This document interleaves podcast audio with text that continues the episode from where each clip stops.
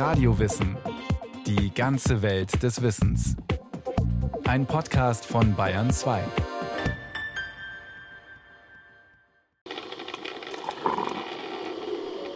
Milch begleitet die meisten Menschen durch den Tag. Sie steckt in etlichem, was wir essen und trinken. In der Latte Macchiato am Morgen, In Butter und Käse auf dem Brot in der Sahnesoßenpasta am Mittag. und im Joghurt und der Schokolade zwischendurch. Jeder Deutsche nimmt täglich etwa 200 Gramm Milch zu sich. Das ist gut, meinen die meisten Ernährungswissenschaftler, wegen der Inhaltsstoffe. Das ist schlecht, sagen die Veganer, wegen ethischer Bedenken.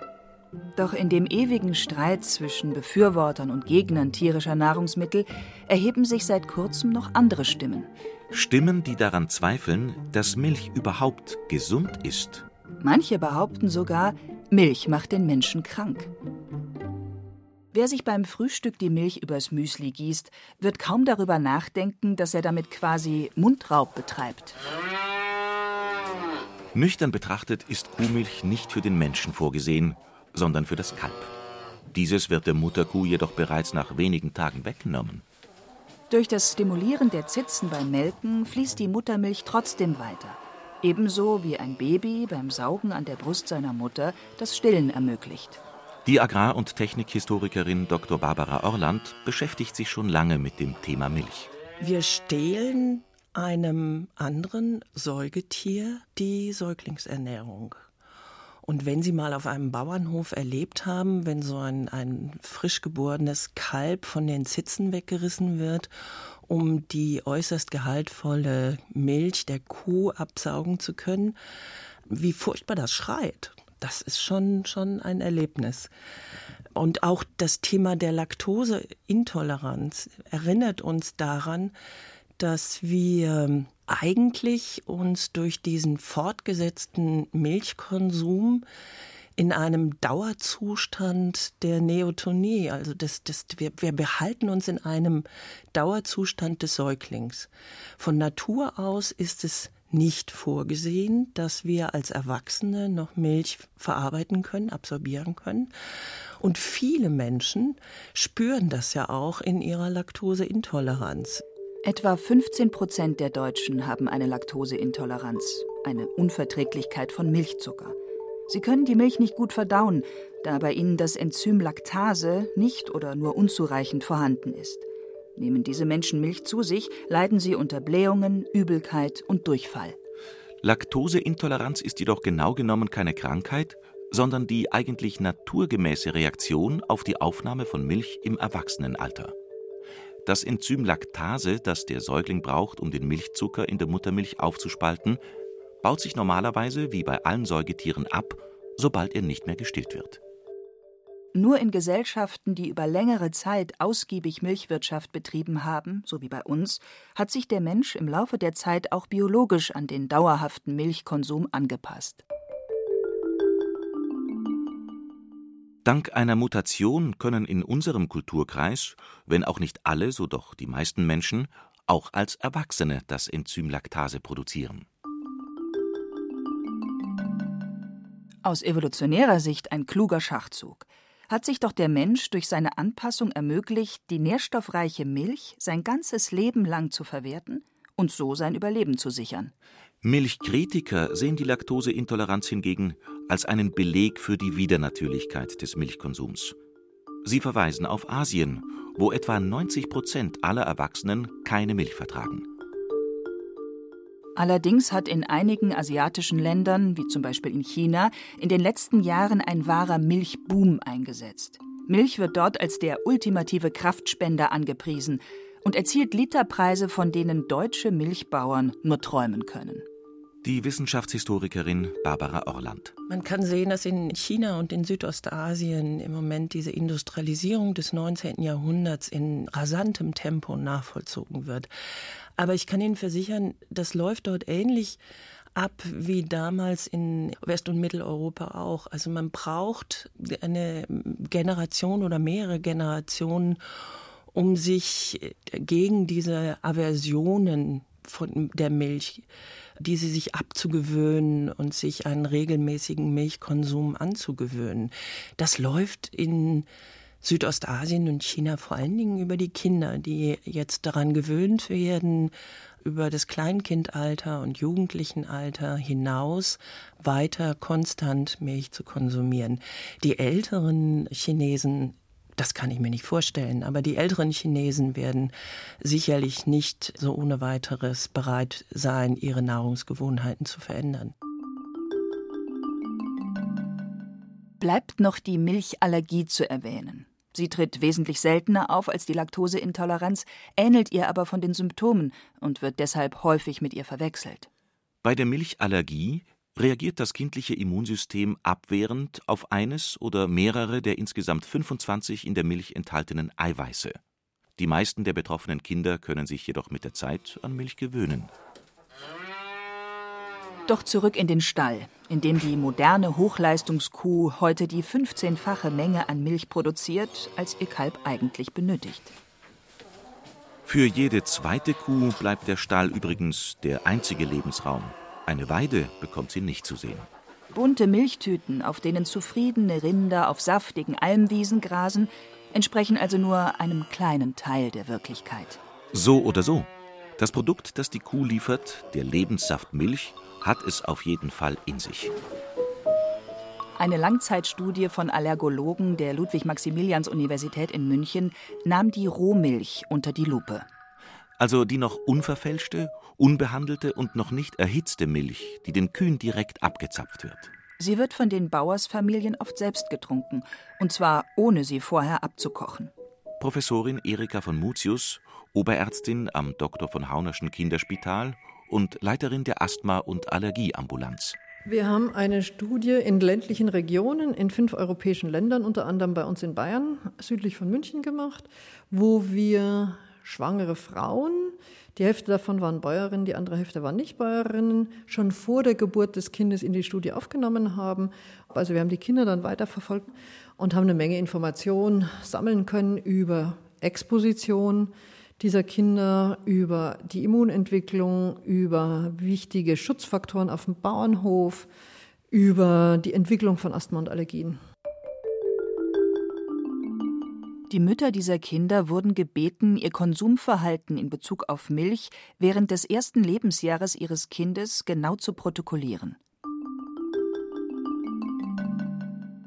Also jede Woche vom zweiten Lebensmonat des Kindes bis zum ersten Geburtstag jede Woche aufzuschreiben, was hat das Kind bekommen, ist es gestillt worden, hat es irgendwelche Milch getrunken, ist beigefüttert worden, was im Stall, was hat es für Erkrankungen gehabt, hat es Fieber gehabt, hat es Schnupfen gehabt, hat es Durchfall gehabt und so weiter und so fort.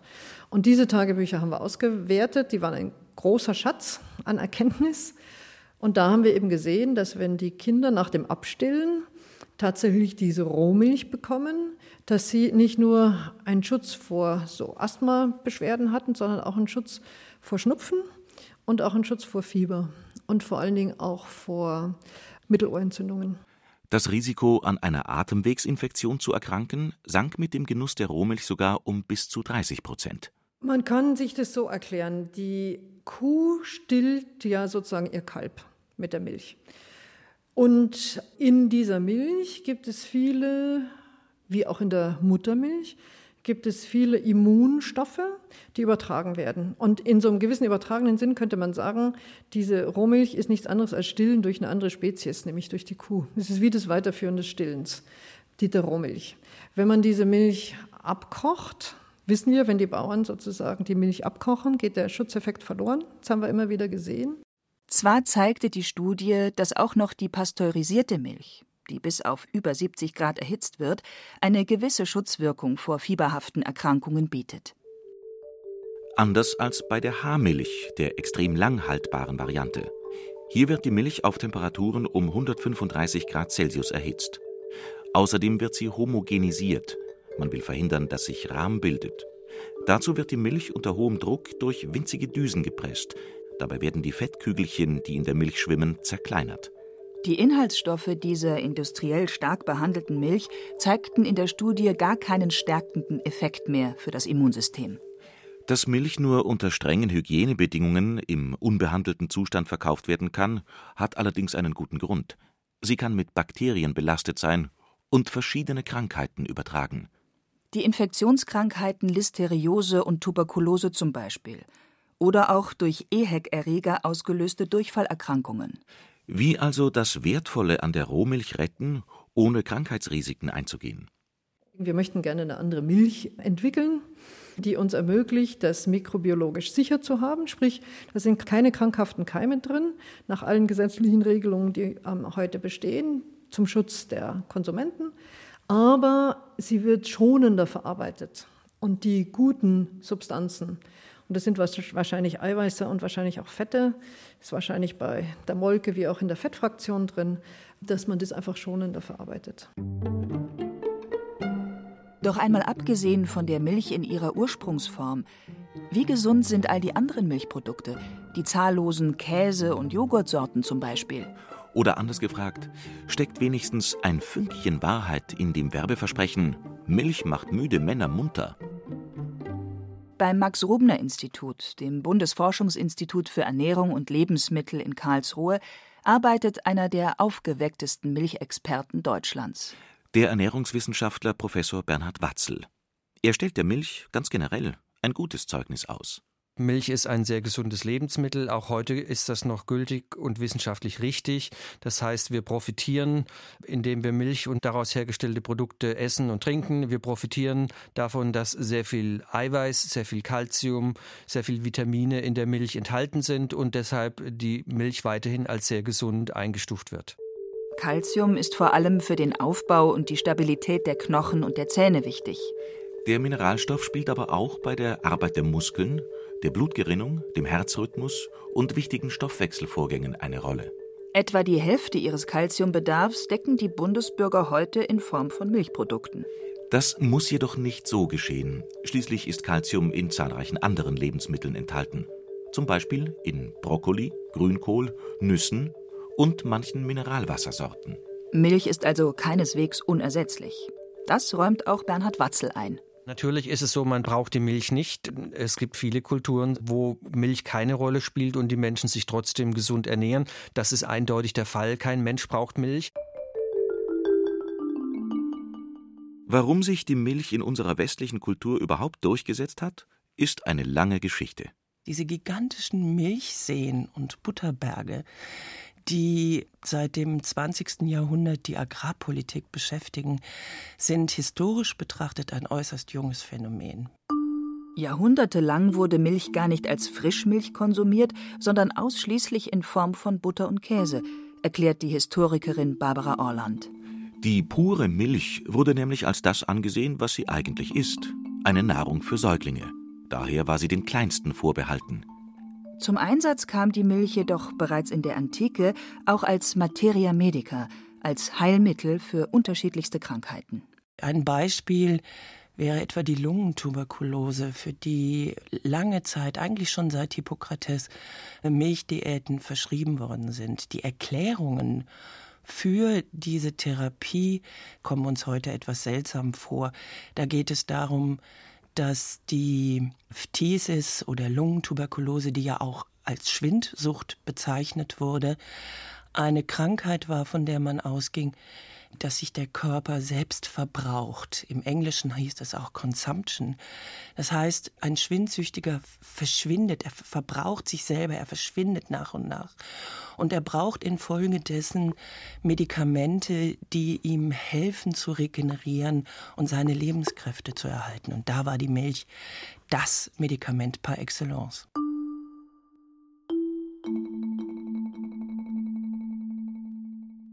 Es dauerte lange, bis die Milch nicht mehr nur als Säuglingsnahrung und Medikament genutzt, sondern zum Nahrungsmittel für jedermann wurde.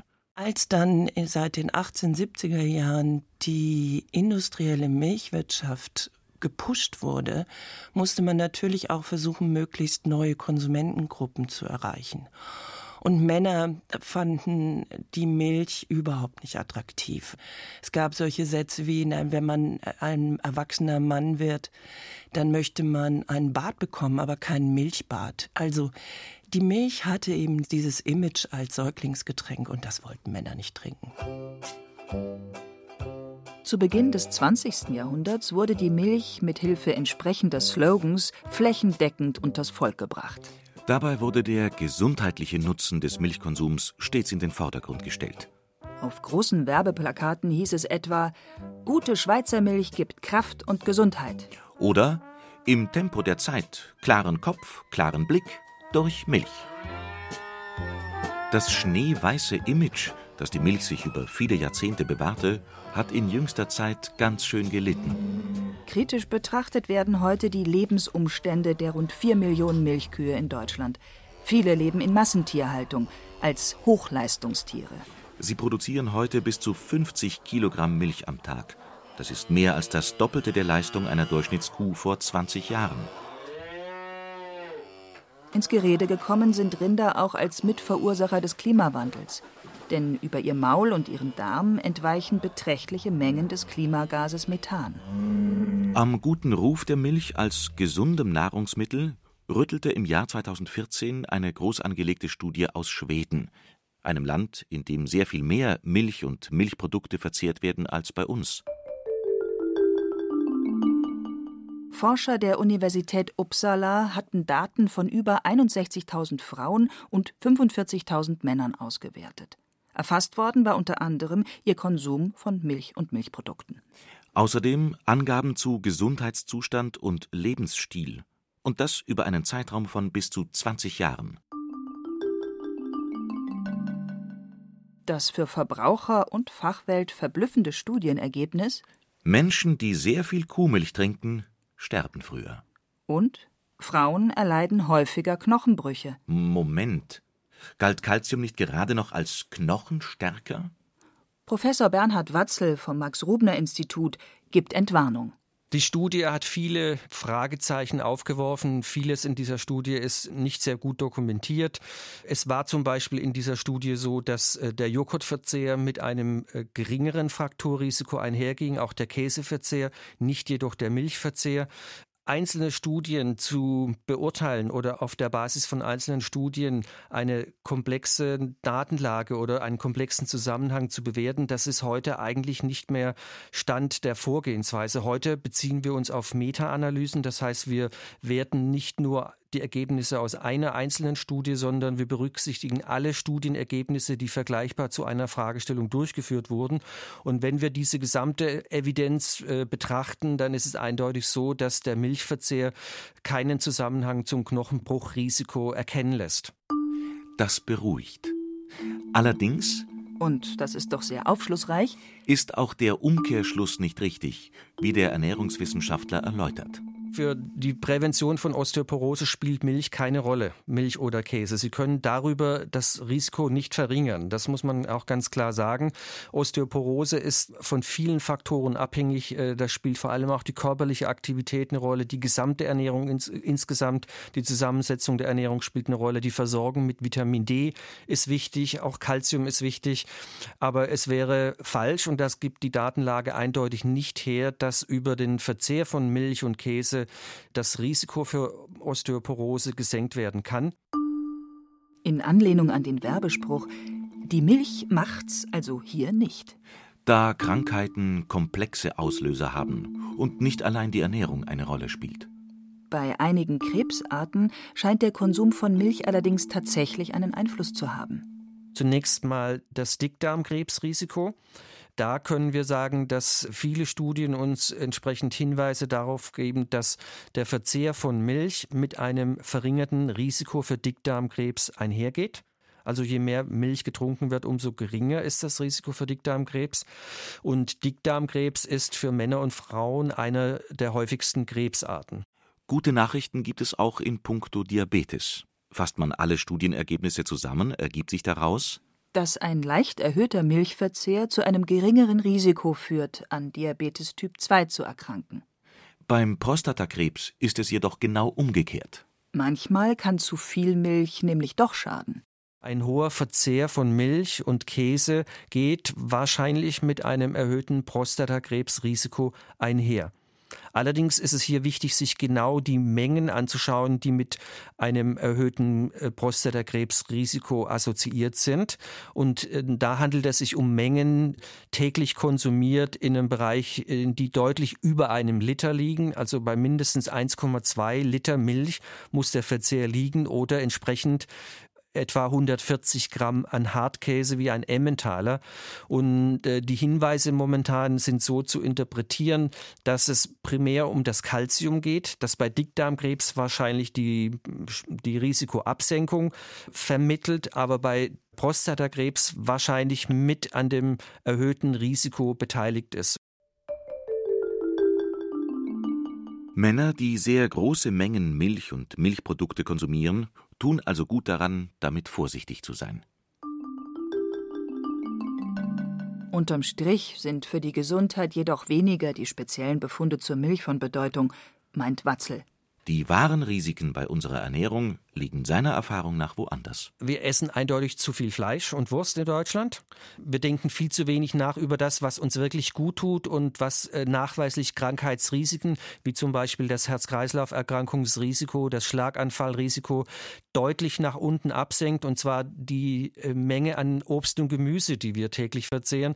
Da sind wir in der Größenordnung von etwa 250 Gramm Gemüse und Obst, was wir im Schnitt als Deutscher verzehren. Die Zufuhr Zufuhrempfehlung, die liegt bei 650 Gramm. Das heißt, mehr als das Doppelte sollten wir eigentlich essen, um unserem Körper was Gutes zu tun. Da spielt die Ernährung, so wie wir sie praktizieren, eine sehr große Rolle, aber das wird in der Bevölkerung in keinster Weise entsprechend thematisiert.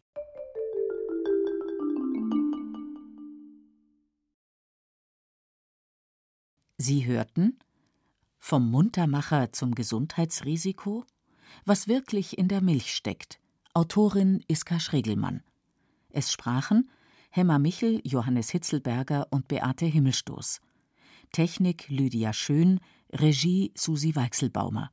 Eine Sendung von Radio Wissen.